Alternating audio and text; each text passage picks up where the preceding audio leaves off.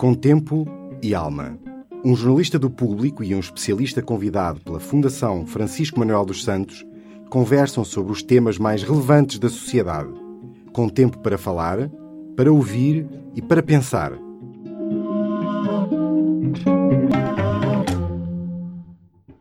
Olá, chamo-me Clara Viana, sou jornalista da secção de Sociedade do Público. Hoje vamos analisar os resultados do PISA, o Program for International Student Assessment, que é um dos maiores estudos destinado a, a apurar, a avaliar a literacia dos alunos de 15 anos em três áreas: matemática, leitura e ciências. Para analisar estes resultados, temos Isabel Flores, que é investigadora do projeto Aqueduto, uma parceria entre o Conselho Nacional de Educação e a Fundação Francisco Manuel dos Santos, que no último ano tem se dedicado a estudar as enormes bases do PISA, que para além dos resultados tem imensas entrevistas a estudantes, a professores e a diretores de escolas, e também o professor David Justino, sociólogo, uh, professor da Universidade Nova de Lisboa, ex-presidente do Conselho Nacional de Educação, ex-ministro da Educação no governo presidido por Trão Barroso. Isabel Flores, começo por si, já que esteve a trabalhar nestes dados e devolvo-lhe a pergunta da vossa obra. Por que melhoraram os resultados do PISA em Portugal? Foi sobretudo uma questão de políticas ou um, porque melhoraram os resultados. Não lhe posso dizer um único motivo. Na educação é multidimensional. É evidente que da análise dos resultados PISA e das bases de dados uh, surgiram-nos algumas pistas que nos mostram uh, o local carenciado de onde Portugal vinha em 2000 e todo o progresso que foi sendo feito ao longo destes 15 anos. Portanto, a educação, eh, ao ser multidimensional, temos naturalmente aqui os alunos, que são os mais importantes e os responsáveis pelo seu próprio desempenho. Os alunos não, não aparecem do nada, portanto, estão integrados nas suas famílias e nas comunidades que os envolvem. Depois temos, claro, a unidade de escola, eh, na qual encontramos professores também muito responsáveis pelo sucesso ou insucesso das aprendizagens. E, finalmente, eh, num plano um pouco até mais abstrato, a unidade de governos responsável pelas políticas. Portanto, eu não vou fazer nenhum traçado para qualquer política de qualquer um dos governos eh, que esteve em funções desde 2000 ou anterior, porque os alunos que sentaram a prova em 2000 já vinham na escola pelo menos há 10 anos e não penso que isso seja neste momento possível sequer fazer essa ligação, nem temos dados para o fazer. O que nós verificamos nas bases de dados é que a primeira dimensão família é uma dimensão que evolui muitíssimo ou bastante nestes últimos 15 anos. Portanto, nós vemos numa situação em que eh, grande percentagem dos pais têm uma educação muito, muito baixa. Eh, em 2000 eh, temos ainda cerca de 70% dos pais com menos do nono ano de escolaridade e essa percentagem passa para 50%, 48%, aliás, no, no 2015. Ainda continua a ser muitíssimo elevada em relação ao, aos outros países da Europa, mas há uma ligação forte entre a maior escolaridade dos pais, que naturalmente liga também a profissões mais qualificadas e a um melhor estatuto socioeconómico ou cultural e eh, melhores resultados dos alunos. Portanto, temos esta primeira dimensão onde se nota, de facto, melhorias. Uma segunda dimensão, também ligada ainda aos pais, prende-se com o pré-escolar. E aqui há uma mistura, não é, entre os pais e, e o haver oferta de pré-escolar. Portanto, há um aumento da frequência do pré-escolar, aliás, encontra-se neste momento praticamente generalizado para os alunos de 5 anos, eh, em grande crescimento para os alunos de 4 e 3 anos, e o que nós notamos em 2015 é que já praticamente todos os alunos frequentaram pelo menos um ano de pré-escolar, ao passo que 15 anos antes essa percentagem era muitíssimo mais baixa.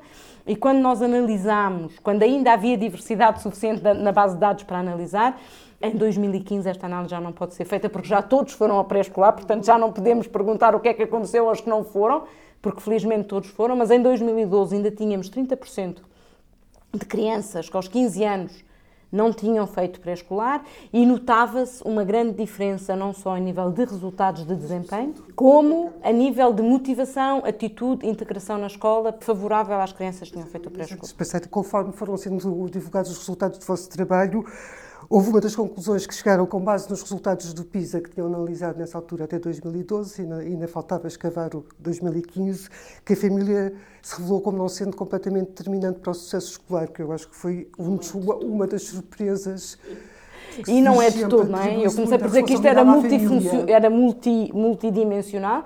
A família é importante, mas a família é responsável para aí por 20 ou 20 e poucos por cento do sucesso escolar. Falta justificar os outros 80%.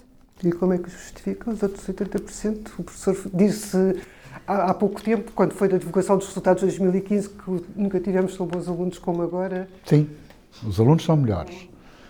Uh, temos uma percentagem de escolas cada vez maior a trabalhar melhor. Temos professores mais qualificados, em média. E, como é natural, também, uh, quer queiramos, quer não, ainda que as políticas, e é interessante perceber qual é o papel das políticas nisto tudo. Eu reconheço que é um papel importante, mas não é um papel decisivo. Uh, mas as políticas também se adequaram relativamente a isso. As políticas, acima de tudo, têm que perceber o que é que se está a passar para potenciarem os processos de mudança que estão latentes, digamos, na estrutura. Agora, tanto os podem potenciar como podem estragar.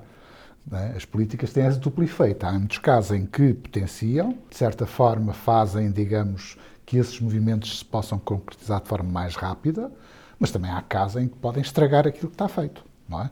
Mas há um conjunto de políticas que foram comuns, que tiveram continuidade, independentemente de saber qual era o governo. E, portanto, eh, eu aí não tenho grandes dúvidas que eh, nós estávamos na cauda dos países da OCDE, agora estamos na média, e, portanto, eu acho que as políticas também foram importantes. Agora, fundamentalmente, o que conta aqui são os miúdos, são os professores e são as escolas. E o que é uma das razões, e penso que a Isabel pode confirmar isso, mas é que há um grupo de escolas relativamente numeroso que geralmente tinham maus resultados, em especial aquelas que estavam inseridas em contextos mais adversos, socialmente mais adversos ou regionalmente mais adversos, nomeadamente escolas do interior, que tiveram uma subida muito significativa. O que é que quer dizer? É que o número de escolas com maus resultados diminuiu de forma significativa. Aproximou-se do valor médio. E eu acho que o principal fator tem a ver precisamente com as escolas. Agora nós podemos perguntar assim, está bem, mas o que é que essas escolas fizeram? Bom, e aí as políticas podem explicar alguma coisa. Podem explicar alguma coisa. Não explicam tudo porque tem a ver com o problema da exigência, nomeadamente, por exemplo, hoje, hoje o número de professores licenciados ou com mestrado, etc., é muito superior, não é? Em segundo lugar, hoje eh, os estabelecimentos escolares não estão isolados uns dos outros. A ideia dos agrupamentos facilita bastante, digamos, esse tipo de coisas. Hoje já não temos aquelas situações aberrantes de escolas isoladas, em que os miúdos nem tinham possibilidade de socializar, que há 15 anos ou 20 anos atrás tínhamos, e que tem vindo a ser, governo após governo, ainda de cores diferentes, mas tem vindo a ser prosseguido. Outro exemplo, podem-me dizer, bom, lá está ele porque ele é defensor dos exames. Mas os exames tiveram um efeito de mobilização muito forte, no que diz respeito à uniformização dos instrumentos de avaliação, e, acima de tudo, à capacidade que têm de motivar os alunos para os resultados e as escolas para trabalhar os resultados. Ao contrário daquilo que se diz, eu não acho que seja mal trabalhar para o resultado, desde que seja pelos métodos lícitos e que sejam bons métodos. Ou seja, que os processos sejam bons. Não vejo problema nenhum em trabalhar para os resultados, porque, na verdade, quando eles saírem para a vida ativa, eles vão ter que trabalhar para resultados. Mas os resultados, por exemplo, esta progressão, esta progressão do, é uma das coisas que tem sido falada, desta progressão dos resultados de PISA e, e os resultados de 2015, que foi uma, uma subida relevante, tem contrastado mesmo assim com os resultados que os nossos alunos que têm nos exames nacionais e nas provas de avaliação externa. Eu não concordo nada com a visão de que há aqui um contraste. Eu penso que há um problema de uniformização de resultados nas provas nacionais, portanto, estandartização. Um ano o exame é um bocado mais difícil, o outro ano é um bocado mais fácil. É difícil sempre haver uma comparação estandartizada de resultados anos para anos.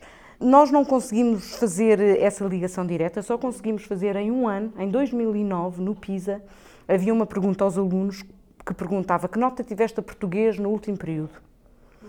E os alunos responderam e nós temos um gráfico assim, uma linha reta uh, a subir direitinha. Há aqui uma relação muito grande, quer dizer, não estamos a avaliar coisas tão diferentes quanto isso. Depois essa pergunta saiu dos questionários do PISA e, portanto, não podemos voltar a fazê-la para outras, para outras literacias. Mas neste caso o que nós víamos perfeitamente é que os alunos que tiveram abaixo de 9 tinham uma nota no PISA também baixa, quem teve entre 10 e 15 estava num, num patamar médio, quem teve mais de 15 estava num patamar já de excelência na escala PISA.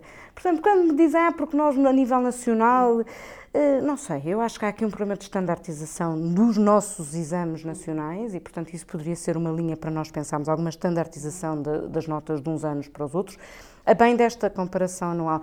Acrescentando só aqui ao que o professor estava a dizer, eh, eu também não sou nada contra a existência de exames. Acho que os exames preparam as pessoas e obrigam-nos a focar nos conhecimentos. E quando dizem, ah, estão a estudar para os exames, sim, mas estudar para os exames é estudar tudo, porque uma pessoa não sabe o que é que vai sair no exame.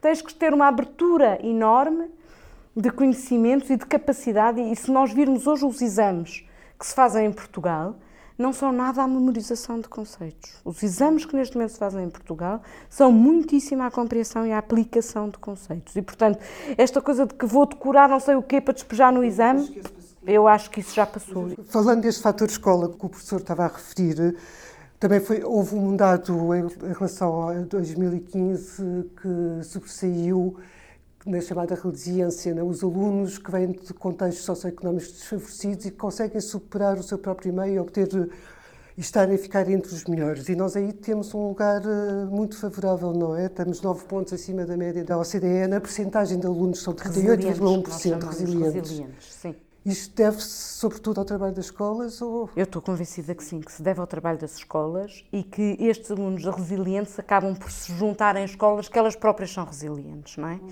E o que nós verificamos em algumas análises, é evidente que isto depois é sempre muito difícil encontrar ligações, mas quando tentámos fazer algumas análises estatísticas e perguntámos o que é que associa às escolas que têm resultados que nós lhes chamamos acima do esperado, porque eram escolas inseridas em mais difíceis e com bons resultados.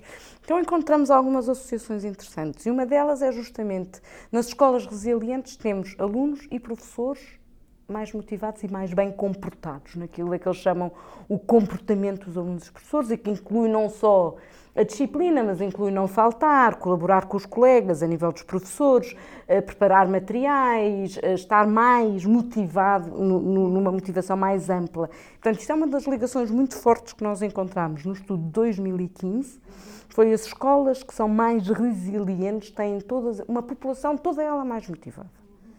E, portanto, há aqui um fenómeno. Agora, se me pergunta de onde é que vem essa motivação, pois olha, não sei dizer não tenho essa informação, mas sim vale a pena, se calhar, olhar para ela mais de perto e tentar perceber de onde é que vem a motivação. Então estão a cumprir aí, professor, eh, uma daquelas funções que se atribui já há umas dezenas de anos, não aqui, mas Resta Europa às escolas, que é o ser um nivelador das desigualdades sociais e que muitas vezes dizem aqui que a escola pública, em muitos casos, ainda continua a não conseguir eh, ser esse nivelador. Portanto, as pessoas aqui estão a dar a oportunidade a estes alunos que vêm de meios muito desfavorecidos e que se calhar sem a escola não poderiam mesmo chegar a, a lá demonstrar uma componente da motivação. Essa, essa seria para nós a escola ideal, uhum. é?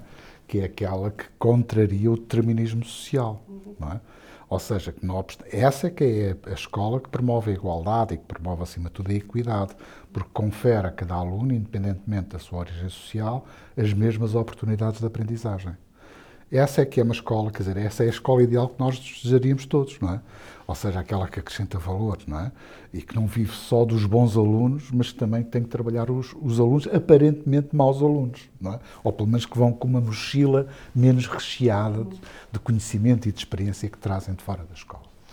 Agora, há, relativamente a estas escolas, um indicador que eu julgo que é muito importante é que estes resultados que Isabel, no fundo, está, concluiu e sobre estas escolas resilientes estão confirmados também por uma publicação que, que é o Atlas da Educação, em que nós encontramos fora das grandes áreas urbanas, onde estão, geralmente quando se fazem os rankings, é? Uhum. as escolas com melhores resultados são aquelas que estão precisamente nessas áreas. E nós vamos encontrar resultados, precisamente em função da origem social, de escolas que obtêm um resultado muito além daquilo que seria expectável, considerando a origem social. Portanto, esta ideia que hoje as escolas estão a acrescentar valor e não estão sujeitas a esse determinismo social, ou melhor, estão sujeitas, mas combatem-no, é, essa ideia eu julgo que é uma ideia importante. Agora, a pouco e pouco vai-se lá. E eu continuo a pensar que é muito importante que não se deixe a ideia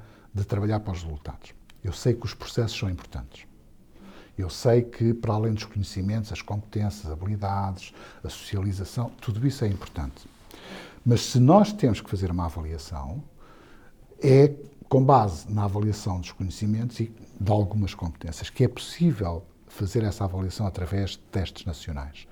Precisamente para que nós possamos até conhecer quem está mal e quem não está. Apesar desta progressão que temos visto e dos resultados nas escolas resilientes, ou alunos resilientes, continua e o, o vosso estudo voltou a insistir isso e foi um dos grandes alertas que o professor também fez enquanto presidente do CNE, termos uma associação enorme entre retenções, os chumbos dos alunos e a pobreza, e alunos que vêm de contextos socioeconómicos favorecidos, que ainda não conseguimos ultrapassar esse problema. Isso, o PISA, as bases do PISA mostram isso também, não? Claramente. Claramente, e continua a probabilidade de um aluno ser retido proveniente de uma classe socioeconómica mais baixa é muitas vezes superior a um aluno em condições semelhantes de uma classe social mais, mais abastada. Em condições semelhantes? Sim, em condições de aprendizagem semelhantes, um aluno mais desfavorecido vai reprovar probabilisticamente mais que um aluno de uma classe social mais alta. Mas eu penso que o principal problema aqui é que em Portugal nós continuamos a usar a retenção como uma medida para dar uma segunda possibilidade ao aluno. Hoje sabe-se que só 10 a 12% dos alunos que chumbam vão recuperar as aprendizagens. Os outros 80% ou 90% vão até andar para trás. Há um trabalho feito em Inglaterra que é por uma fundação que se chama Endowment Foundation, que eles dizem que, em média, os alunos que reprovam andam quatro meses para trás. Portanto, ao fim de um ano, estão quatro meses mais atrás do que estavam no ano anterior. E, portanto, há que haver aqui um bocadinho uma mudança de paradigma sobre o que fazer com os alunos não aprendem. É? E essa é uma questão que todos temos que fazer e temos que escolher. Primeiro, porque é caro reprovar um aluno, custa, enfim, 5 mil euros, 6 mil euros, há vários tipos de cálculos. E é pensar de que forma é que nós podemos utilizar estes, este dinheiro que estamos a reinvestir neste aluno para que ele de facto aprenda. Eh, porque chumbá-lo não vai levar a que ele aprenda mais. E o trabalho da escola é que os alunos aprendam, não é apenas, não, não é selecioná-los e ver-se livre dos que não aprendem. Nós não podemos ver nos livros dos que não aprendem. Professor, uma última pergunta. Está, está, otimista em relação a esta, a esta progressão no futuro? Acha que na próxima edição de PISA 2018? Eu não sou propriamente um oráculo e sei que há muitos oráculos, mas eu não, não frequento. Uh, aquilo que eu sei é que de vez em quando fico atónito uh, e surpreendido, digamos assim, uh, quando vejo que há coisas que estavam a funcionar bem que deixam de funcionar, só porque não se concorda com a forma como funciona. Eu seria um pouco mais humilde e, acima de tudo, um pouco mais cauteloso nos processos de mudança no sistema de ensino. Porque quando tenho um problema, a primeira reação que se deve ter em política, e não só na política, nas organizações, é tentar melhorar o que está. Não é acabar com o que está. E eu julgo que em alguns aspectos, não todos felizmente, mas em alguns aspectos, eh, tentou-se acabar com coisas que eventualmente poderiam ser melhoradas. E, portanto, que tem a ver com uma agenda ideológica, e eu julgo que a educação é muito porosa relativamente aos problemas de ideologia, mas há limites, não é? Nomeadamente há os limites da racionalidade básica e da evidência. Agora, quando se tomam decisões, em primeiro lugar, sem fundamentação, sem fazer diagnósticos, sem saber, perceber quais são as causas do problema, sem haver compromisso com os atores, com os professores, com as escolas, e, e se faz alterações eh, para começar no próximo mês, é óbvio que as escolas começam a não ter capacidade de resposta Portanto, e, acima de tudo. que está apreensivo. Estou apreensivo. Eu quero só dizer uma frase sobre isto. Pensa que vai acontecer em 2018? Apreensiva também. Mas eu penso que, no, apesar de tudo o que o professor estava a dizer, e com muita razão, as escolas são muito resilientes a estas mudanças e conseguem criar as suas próprias dinâmicas de forma a, a continuarem o seu trabalho e a acarinhar os alunos e a população que têm, ajudá-los a aprender. E, portanto, eu penso que muitas destas escolas que foram resilientes ao longo destes anos e que têm vindo a aumentar o número, eh, não, não, não deve a políticas, deve-se a movimentos dentro da própria escola que leva a que a escola se envolva num projeto de ok, temos estes miúdos, é o que temos, vamos lá trabalhar com eles e levá-los. E, portanto, eu por esse lado confio muito na escola, por outro lado tenho algum receio que haja movimentos de instabilidade que possam depois uh, sobrepor-se a esta resiliência da própria escola. Obrigado, obrigado aos dois. Com tempo e alma.